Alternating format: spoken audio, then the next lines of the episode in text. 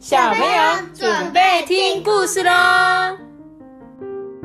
噔噔噔噔，本集节目由农村小童赞助播出。噔噔噔噔，大家好，我是阿班，我是周比。Hello，大家好，我是艾比妈妈。是的，今天呢又是我们这个农村小童的赞助啦。那说到农村小童怎么样？他们每次都会介绍我们看一些跟农村相关的故事。你记不记得我们上次讲到哪一本叫做什么《茶山村》？对还记得吗？茶山村在讲原住民。茶山村上面有茶吗？没有，你为什么这么心虚？对，茶山村没有茶，但是我们今天要讲这本故事书就跟茶叶有关，好不好？那我们今天呢要介绍的真的就是茶叶，因为今天讲这个故事叫做《爸爸的友善茶园》。对，那说到呢茶叶，你印象中哦，你知道台湾有哪一些地方有产茶吗？阿里山，南投哎，你们讲的都很好，像是南投阿班说的，可能有日月潭的红茶就很有名，对吧？那托比你说的阿里山呢，有高山茶，对不对？那我顺便来这边跟你们分享一下，我们台湾呢，其实有六个大的产区。首先呢，在一个很高很高的梨山上面，你们知道梨山在哪里吗？离山在离山在哪里？你不知道吗？骊山就是在南投，然后我们不是会开去清境吗？然后是不是会再开去合欢山？然后在合欢山再上去的时候呢，就有一边是往花莲去的，那另外一边就是往梨山。所以它其实就是超级超级高山，所以它是真的是高度最高的茶园。但是那边的茶呢，就特别的也是很好喝这样子。那另外呢，还有哪里有茶？南投的鹿谷，像阿班刚说，除了日月潭之外，鹿谷也是一个大产区，有一些洞顶乌龙茶，哎、很好喝这样子。还有呢，玉山、森林溪、大屿岭，这个是属于六大产区。我记得那个我们社会课有讲说，基隆还淡水那边有产茶。哦，那边也有产茶是吗？好像真的有诶，因为我刚刚后来有去查了一下，你刚刚讲的那边基隆的确也是有产茶，但可能就是比如说量最多的话，就是我们刚刚说的这个六大产区。诶，你上课很认真呢，你有在听故事，听老师上课这样子。好啊，那我们今天呢就要来讲的这本故事啊，叫做《爸爸的友善茶园》。那我们就一起来听听看，诶，爸爸为什么叫做友善茶园呢、啊？那会不会有那个不友善茶园？有，有吗？应该友善茶呢，园长怎样？就是都没在管茶叶，被咬被虫咬就被虫咬。哎、可是被虫咬就被虫咬，感觉比较像是友善茶园呢，嗯对不对？嗯对不对？我自己在也是啊我自己在想啊，就是他可能对环境很友善啊，所以他才叫友善茶园。看到什么虫都杀掉的。不友善是杀虫，我还想说不友善是老板说我不要给你喝茶，这边的茶不卖哦，我这个茶很好喝，我不要卖你哦，不友善茶园。好啦，我们就真的来听故事了，好不好？我们家呢，山坡上啊种满了小茶树，爸爸呢总是很友善的用很天然的方法去照顾哦。妈妈呢是一个从很远很远的地方来的，因为啊她很爱喝茶，那爸爸呢跟妈妈就相识相爱啦，就认识了啦，然后就结婚了，这样子，他们就建立了自己的幸福家园。这样，托比怎么了？为什么？干净又卫生，干净又卫生的家园吗？什么意思啊？他说爸爸妈妈呢很用心的照顾茶树哦，就像照顾我一样。他们呢不只是茶树的园丁，也是我的园丁哦。茶树跟我啊一定会平平安安、健健康康的长大。这快快乐乐、平平安安、健健康康，考试一百分。这是怎样？我们常常祝福。祝福。有一点熟悉的感觉哦，原来，所以我跟你讲，每个爸爸妈妈都是这样子嘛，就是希望他可以平安健康的长大啊。那他有说呢，爸爸妈妈在照顾茶园啊，就跟在照顾小孩一样，因为通常呢，我们都觉得，诶，我们照照顾小孩比较重要，但是呢，在爸爸心中，这些茶园呢，就是他的小孩子，所以他也必须要很用心照顾他，不然他可能种出来的茶就没有这么好喝了，对不对？这一季呢，老天爷很配合哦，茶叶啊长得很好很好诶。这时候爸爸就说：“哎呀，茶呢快要可以采收啦、啊，这两天我得赶快啊把茶园的杂草啊拔一拔啊，搬完啊，这样才能采茶。”可是呢，爸爸正弯着腰除草啊，抬起头看一下那个远方的山头，深深的叹了一口气。你觉得发生什么事情了？茶园太大片了，哦，茶园太大片了，对不对？你可以想象你们学校的操场好了，操场的有一天老师说，哎，你们今天就要把操场上杂草全部拔光。啊，你是不是觉得这天哪、我要拔到什么时候？其实我觉得茶园大概也是这样，因为他们拎的茶园一定很大一片嘛，所以呢，怎么办？爸爸就很伤，想说很懊恼啊。哎呀，这个全山头每一座茶园都在采收啊，我要去哪里找那么多人来帮忙啊？所以呢，除了爸爸之外，也有其他的人要采茶哎、不是只有他家哎、你可以想象吗？所以呢，人力呢就不太够啦。但是呢，他如果没有在这个时间找到这一些人来把茶叶采下来，会怎么样？茶叶就会老掉啦。所以呢，爸爸就非常的着急啊。这时候呢，妈妈就拿起电话说：“哎呀，不要担心呐、我呢有秘密武器哦。”他呢就打电话，用他的那个家乡话，很低声的讲着话，但不知道在说一些什么这样子。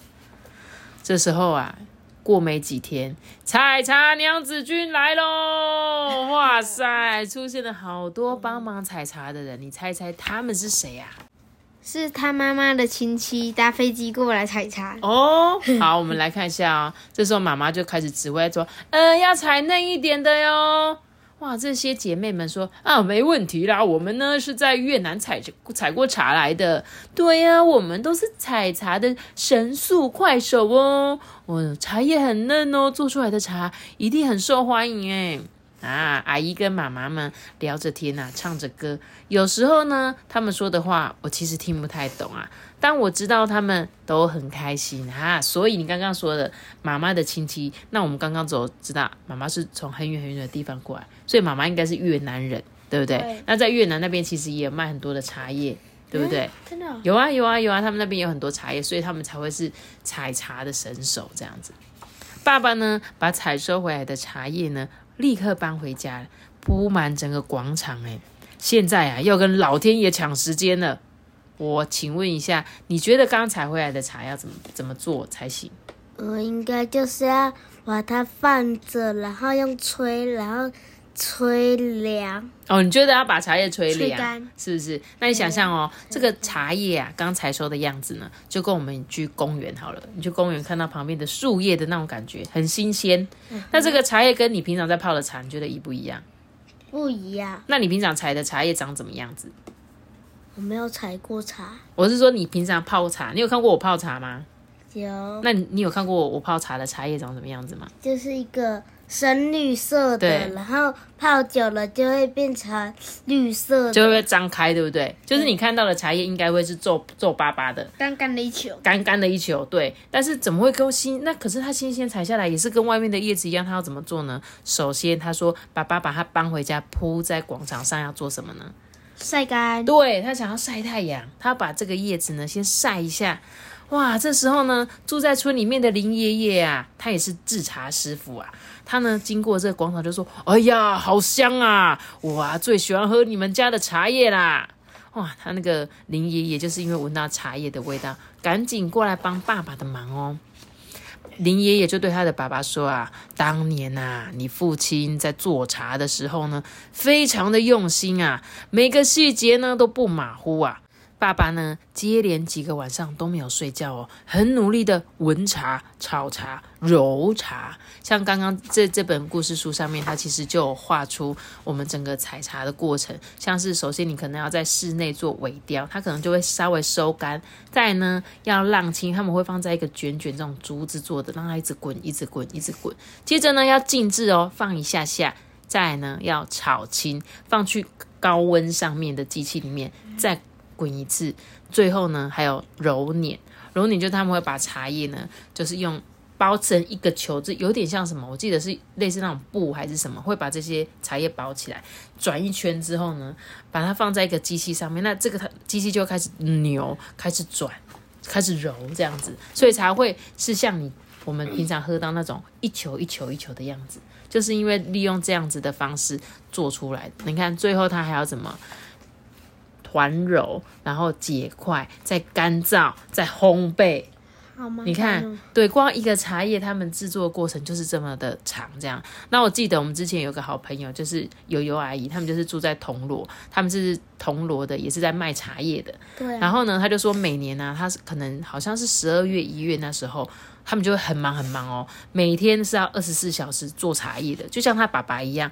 几个晚上都没有睡觉，因为他们说那个步骤是要一直接续下去的。所以假设我今天要烘茶叶好了，我可能要烘几个小时，我就要去把它拿出来。那你就一定要去拿出来，你不能把它放着说啊，我睡饱了我再来弄，不行这样子。那等到爸爸呢，好不容易把这一批茶叶制作完成了，对不对？就要开始卖茶啦。这时候呢，有一些卖茶的老板呢，准备要来采购嘛。可是他说，诶、虽然吼你们说你们这个是自然农法种的茶啦，可是你们的外观真的太不好看，这样子我很难卖出去啦，不好意思啦。诶、我你这批茶我可能没办法买哦。你看茶叶的老板看一看之后说不行啊，因为他觉得他的叶子太丑了。如果今天真的要外销，他会觉得这个茶叶是卖不出去的。这时候爸爸就很伤心，哎呀，怎么办啊？我采茶工人的钱、肥料的钱、水电的钱都没有着落，再这样下去，我是能做茶做多久啊？哎，是不是我应该去撒一点农药才行啊？还是我把茶叶种的好看一点？还是我要改变种茶树的方法，才会有人买呢？爸爸的内心啊，非常的矛盾。就是之前社会课我们还有上到，就是有些人就是好像种一个什么老鹰红豆，啊茭白笋，对茭白笋，然后他们嗯。就是那边就有很多虫害那些，然后他就是又最后就盖一块黑布，对，然后就没有虫，就可就比较没有虫去咬它，而且那边还长很多青蛙，哦，他们是青蛙是用养的吗？不是养的，嗯，就是青蛙自己跑过去住的，自己跑在里面住的。就是因为那边都没有喷洒一些农药，什么环境很好，所以青蛙就跳进去住。哦，所以就像他爸爸说，他改变种，他们是改变种茭白笋的方法，就是即便他没有用农药，但是他还是可以用一些比较特殊的种植方法，就像你说，可能养呃盖盖黑布嘛，可以养青蛙，那青蛙会吃虫，对不对？对啊，是？吗？就他们就让青蛙去吃虫，然后减少虫害这这个样的意思。我不知道。哦，这你不知道反正它就是只是说生态很好，然后都都有青蛙去住那边而已，而且那个哦青蛙好像都是台湾特有种。哦，你的意思说，因为他那边就是都环无毒，环境很好，所以让很多生物住在那边。哦，原来是这样子哦。还有老鹰红豆也是因为没有农药啊嗯，就之前有人种农药，对，就是红豆种农药，然后就有小鸟去吃，谁去吃？小鸟小鸟去吃。对，然后老鹰又把那个小鸟吃掉，然后老鹰就中毒死掉。哈，是哦。所以我知道，我常常在那个全年都有看到卖老鹰红豆的，对所以他们就是为了环境友善，对不对？对哦，所以才会特别，所以这种红豆其实都很贵，比较贵一点，对不对？对跟一般市价来讲，他们是贵了一点，因为我们刚刚说这样书里面，他们说，比如说我喷洒农药就可以比较漂亮，可是我就可以卖给那些大厂商，因为他们才会买，然后他们就价格很便宜。那对于像这种很想要遵循一些友善农法的农夫，他们是为了不想要撒农药，导致于他们种出来的东西不漂亮，但是却又没有人要买啊，这样真的是很可怜，对不？对好，我们继续看哦。这时候呢，爸爸就很烦恼，说：“哎呀，我到底要怎么办才好啊？我是不是要把爷爷以前留下来的这些老茶都卖掉呢？”他这时候就想起以前爷爷有说过，只要是对的事情，就要继续做下去。所以呢，爸爸想说，对，一既然爷爷可以这样做，我应该也可以吧？我一定要做出呢，跟大自然最配合，做出来的茶叶泡起来最甘甜，然后是全世界最健康、最好喝的茶。我觉得这些茶叶呢，就在我们家。哦，爸爸很坚定的跟他还有他的妈妈讲这件事情，因为他觉得我们还是要很坚持做我们想做的事情。就有一天呢，就一些游客就来到了他们这个山上来了。然后拿着一张纸，就说：“哎，请问一下哦，听说你们这个山坡上有很好的茶，诶，是在这里吗？”这时候他就说：“哎，我们家的茶叶有很小的洞洞，不好看哦，这个应该不是我们家的吧？”那个游客就说：“哎，不对啊，我看这个纸，这就是你们家，你看，这是网络上面私房自然好茶推荐的哟。我们啊是专门来找友善种植的好茶哦。”这个客人很坚定的说：“这个好茶叶一定就是他们家的，就是怎么样？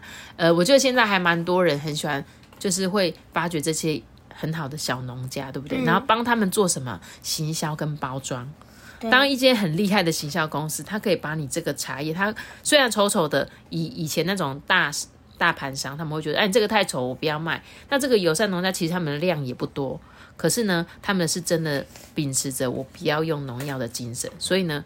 我觉得大家就是有各自的专业嘛，比如说小农有他的专业，我是行销公司，我有的专业。然后呢，我知道你的东西很好，那我帮你卖出去。我觉得现在的人还蛮多都是会这样子配合。然后这时候妈妈呢，她就很开心呐，就对着他们讲说：啊，客人来了，我们呢来泡茶给你们喝吧。我呢先教你们泡茶哦。首先泡茶，心呐要先安静下来，茶才会泡得好。那泡茶有一些步骤嘛，比如说要先准备一些泡茶的工具，然后呢，妈妈就会先用很热的烫那个热水先烫过这个壶啊，烫过杯子，然后呢，再最后再放入茶叶开始泡。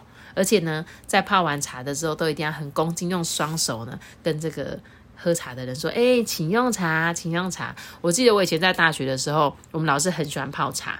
那因为以前我们大学的时候就是在那个实习旅馆工作，我就是那种员工这样子。然后老师就会说：“哎，你要泡茶给客人喝啊。”然后老师就教我们泡茶的步骤。所以呢，他就有说，比如说我们要先温杯，要洗杯，然后呢，在我们还会老师比较讲究，会用温香杯，就是呢，他会先把茶叶倒在温香杯比较高的那一种，然后呢，你再拿一般你要喝茶杯子盖上去之后倒过来，倒过来之后，你把这个长的这个茶杯拿起来，先闻。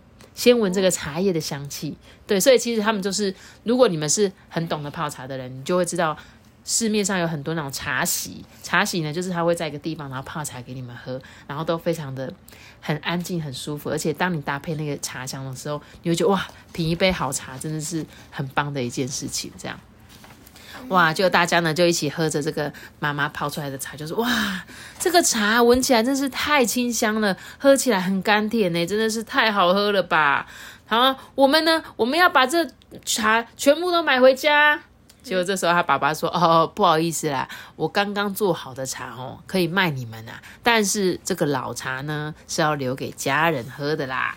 所以呢，就是爸爸最后有没有把爷爷的老茶卖出去？”没有，没有，对不对？因为他终于找到懂他、欣赏他茶叶的人。然后我记得他刚刚在讲的那个，有茶叶上面有被虫虫咬过，你知道是什么茶吗？是。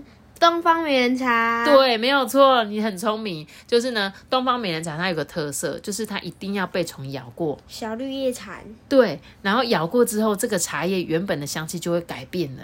这有点像，会不会像是我们在喝咖啡的那种麝香猫的感觉？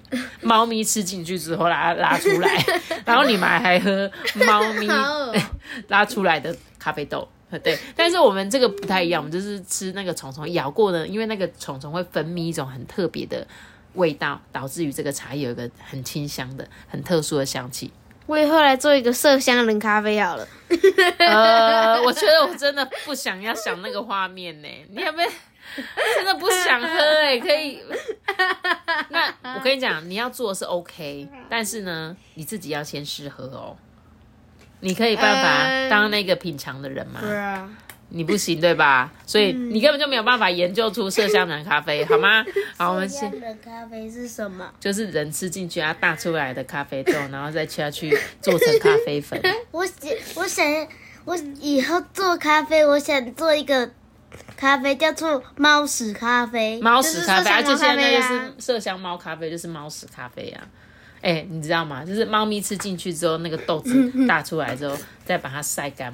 脱皮之后变成咖啡这样，但是他们也是说那个咖啡有一个特别的味道。但是我们今天讲的是茶，好吗？我们讲的是那个被虫咬到的东方美人茶。那我在这边就是最后分享一下这个作者啊，他在后面有写一些就跟茶叶有关的，我们就一起来继续分享一下。他说台湾呢各个茶区啊都因为地形啊气候的不同，再加上呢他们茶的技术的精进，不论是呢文山包种茶、木栅铁观音、新竹的东方美人茶，还有鹿谷的洞顶乌龙茶，或者是日月潭红茶等，都是名扬海外的特色茶哦。那个文山包种茶就是那个北部的那个茶，哦，你是说刚刚基隆淡水那边的茶吗？好像是哦，所以那边就是文山包种茶，这样台北台北的文山包种吗？哦，好吧，我可能再请托比回去那个看一下社会课本这样。尤其呢，近几年来呢，多元化的那个产品。茶品的研发不但呢符合不同的消费者的需求，更有效的呢区隔出市场，掀起台湾另类的茶饮风潮。你们在台湾是不是看到很多的茶饮店？对对，手摇饮店。手摇饮店超级多，对不对？所以呢，我觉得这也是我们台湾的一种特色。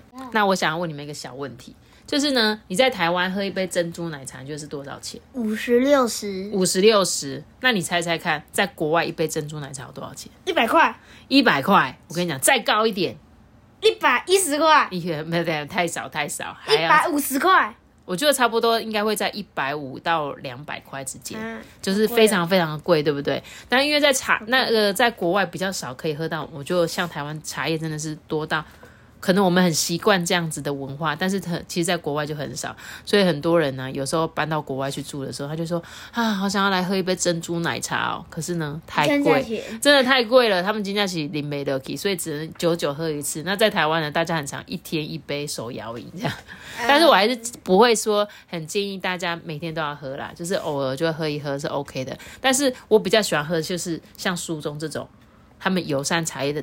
就是自自己泡的茶叶，我比较不喜欢喝手摇饮的，但是只是说手摇饮是我们现在台湾的一个特色这样子。加上呢，在环境跟健康意识的抬头下，现在爱喝茶的人就希望呢，他可以喝到美味又很健康的茶，所以呢，茶农就开始着重于自然生态的平衡，放弃那些化肥、农药，然后呢，不怕说，哎、我今天不用农药，会不会遇到的那种挑战是什么？就像我们故事中的爸爸一样，他想要用比较友善的方式经营茶园，那他应该要怎么做？这样子，而且他们还有遇到一个很大的问题，就是呃，农村人力的老化。像人口外移啊，所以他们每次要采茶期间呢，就会严重人手不足。还好有一些新移民的姐妹当做我们的生力军呢，在采茶采茶的时候，天都还没有亮，他们就会换上台湾采茶女的装扮，手手的拇指呢会粘上刀片，背起茶篓，然后哼着歌谣上山采茶去了。他，用刀片哦，对啊，手不会痛吗？手哦，不是不是，我呃，我可以，我觉得你们可以想象说，就是我的我在我的可能大拇指跟食指的中间贴上刀片，但那个刀片绝对不会是往我的肉里面插的，就是呢，它你你就把它想象中你的手会变成剪刀的感觉，所以呢，他们在采茶的时候就借由这两个刀片，可以很快速的将茶叶采下来。是像那种就是刀片，然后其中一边要连在手上那边，然后就会有一个弧形，然后就可以把、让那个手指贴在那上面那种。嗯，我觉得应该是这样子。我们等一下也可以去查查看，说，哎，采茶的他们会用到的工具长得什么样子。然后呢，他们呢，就是因为都很友善嘛，你你知道，其实一些新移民他们是很比我们台湾人更努力嘛，他们是很勤奋的那一种嗯，性格这样子，所以呢，还好有他们，然后帮助我们可以在采茶过程中很顺利。那我就记得说，故事中这个采茶的确哦，你注意去看哦，有你如果你有机会到山上去看采茶那些阿嬷的时候，你就发现他们其实年纪都很大，都没有什么年轻人愿意回去采茶叶。托比，你要不要考虑去山上采茶？呃，我要去那个茶山村卖茶，哦，你茶山村就没有产茶叶，你要去茶山村卖茶，还要茶山村卖别的地方的茶。哦，好啦，好啦，好啦，OK OK。总之呢，我也是希望说，假设你今天在听故事的小朋友，你们家可能刚好有茶园，对，你们家超级有钱有茶园的时候，你的爸爸妈妈可能是种茶的，啊，阿公阿妈是种茶的，嗯有机会你们可以搞不好想想看，嘿，我可不可以回家呢，为我们家乡尽一点力量，用你们比较现代人现代的方式、现代的思维，然后去改变现就是以前他们卖茶的方式，这样子。那我们今天就可以透过这个爸爸的友善茶园来认识这些友善农场他们在做的事情，这样子。好啦，那我们这个故事呢，其实就讲到这边了。那我想要再有几个小小问题，想再问你们，就是我们刚刚故事在一开始的时候，我们不是有说过阿里山的茶叶嘛？那讲到阿里山，其实是很多国内外旅游很喜欢去的景点，对不对？那你对阿里山有没有什么印象？阿里山小火车，嘿，没错，阿里山有那个那个神木，哎，对，有神木，对不对？那还有一个就是我们讲到的茶叶。那在阿里山那边有一个梅山乡，这个地方有一个瑞丰太和的休闲农场，这边呢是有阿里山最美茶乡的称号。那既然是最美，你猜它有哪些东西很美，还是很厉害的东西？当然是茶园呢、没错，就是茶园这边呢，除了有阿里山它那个云雾之外，最多的就是得奖的茶园。所以你在一路上你就可以看到什么特等奖啊、头等奖的匾额啊，然后呢，来加得哦是这边的招呼语啦。而且你来到这边就可以像刚刚绘本说的，可以做很多茶叶的体验哦，像是你可以背着那个茶篮，戴上斗笠，然后在九点到中午的黄金时间采收最嫩的一心二叶。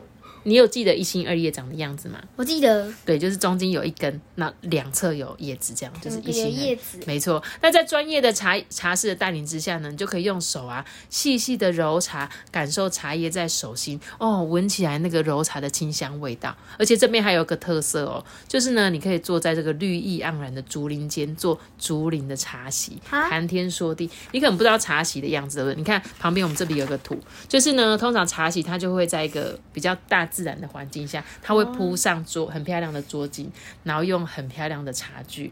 然后泡一壶茶给你，很赞，对不对？是不是？所以呢，你们就可以用在这边泡茶的时间，然后一起分享交换这个茶风味的人生，很赞，对吧？诶，说到这边，你知道吗？我记得我们上次家族旅游不是去阿里山附近住嘛？阿里山下竹崎那个火车站，你记得吗？哦有，有一次住在那个小火车，就是诸暨火车站附近这样。然后其实那一次我们家族旅游本来要去一个叫观音瀑布的地方，然后你知道观音瀑布那时候就是我们那时候刚好是遇到说。突然业者打电话来说，他们那边在整修，所以呢可能没有办法去，所以后来我们就取消那个行程。然后我最近就看到说，哎，观音瀑布它已经正式开放了，就是他们比较特别是有接驳车，所以你可能开车呢开到一个地方，停车场停好之后，再参加他们那个在地的行程。然后呢，他就是会带你走三个瀑布。那我印象中是，比如说第二个瀑布，他就会让你选择要喝咖啡或者是喝茶。然后你就可以看着那个瀑布，然后一边喝茶一边欣赏，这样我就觉得很可惜，因为我没有机会去参加那一个行程。但是我觉得大家有机会，我记得看到是最近已经正式开放了，所以如果你们今天有去有就是有空的话，可以可以去嘉义这个观音瀑布，你去搜寻一下。然后它都有一日的行程，所以可能你可以走半天呐、走上去，或者是我印象中是接驳车带上去，然后走路下来之类的这样子。所以大家有兴趣就可以去参加。那另外这个。瑞丰太和休闲农业区呢，还有一个很厉害的景点，叫做一三一四观景台。你猜猜看，为什么它叫一三一四？我知道是一生一世吗？哎、对，其实有一点点类似的意思，就是哎、好像呃，因为在我们台湾好像觉得一生一世是一种很浪漫的那种感觉啦。但是还有一个很巧合是，它是在海拔一三一四公尺的一个展望台，对，所以呢，你在这个这个地方呢，你就可以看到一望无际的茶园美景，而且这边还曾经是那个广告饮料的取景场地，你一定不知道是哪一间，对不对？我要讲吗？我这样会打广告的嫌疑吗？御茶园，我跟你讲，如果你有喝过他们家的那个是爸爸常喝那个吗？哎，对对对对，爸爸也蛮常喝这样子。然后呢，这个地方其实茶园真的非常的漂亮，那同时呢，人不会太多啦，而且这边也是可以看得到阿里山日出的秘境。然后我跟你讲，讲到就是阿里山那边，我还很推荐一个地方，就是十字路口。十字十字路车站，啊、你知道吗？就前上次，哎，应该是说今年啊，对我今年生日的时候，帮自己送了自己一个礼物嘛，就是我搭阿里山小火车去了这个十字路车站。那因为它中间那一段还在修理，所以一直一现在目前就是只有呃到十字路车站，你就必须要下去火车，然后再走到下面的接驳车，才有到阿里山上这样子。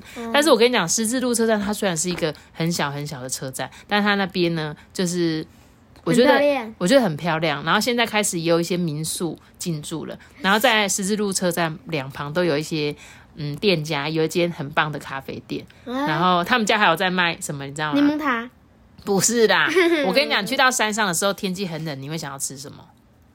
吃火锅火锅，然后嘞，有火锅没有没有火锅，啊，没有火锅，有汤面这种东西，但它其实不是汤面，它是什么？你知道吗？麻油鸡面线。我看超级超级适合的。你在干嘛？呼什么？就是你到那种山上冷冷的地方，就是哦，好想要来碗麻油鸡面线这样。然后那个老板他就是在咖啡，他虽然是咖啡店，可是他们家有卖那个麻油面线，然后他每天都还有他们特色的。那个餐点，比如说妈妈会煎一个什么，我上次吃到的是什么的烘蛋，我印象中是叉叉叉红蛋是龙须 龙须菜烘蛋嘛？还是什么九层塔？我记得它是一个香料的烘蛋这样子，然后就觉得哎、大家有去，真的有空的话啦，真的可以再上去玩一下这样子，趁着入冬之前呢，再去玩一波。那非常呢欢迎这个大小朋友一起来去参加，像是我刚刚说这个瑞丰泰和的休闲农业区对，这边就有很多可以玩。那如果你们想要知道更多农村好玩好吃的，可以上农村小童粉丝专业，没有错，你们就是可以去追踪他啦。因为我自己真的很常追踪，然后我也觉得，哎、台湾的农村其实非常非常的有趣。然后呢，希望大家可以借由今天这本故事书，更了解我们台湾的农业发展。好啦，那我们今天的故事就讲到这里喽。记得要留下个赞呢。这当然啊，什么东西这地方明天开始会这样拜。我也是很的。大家拜拜，记得追踪农村小童哦，拜拜。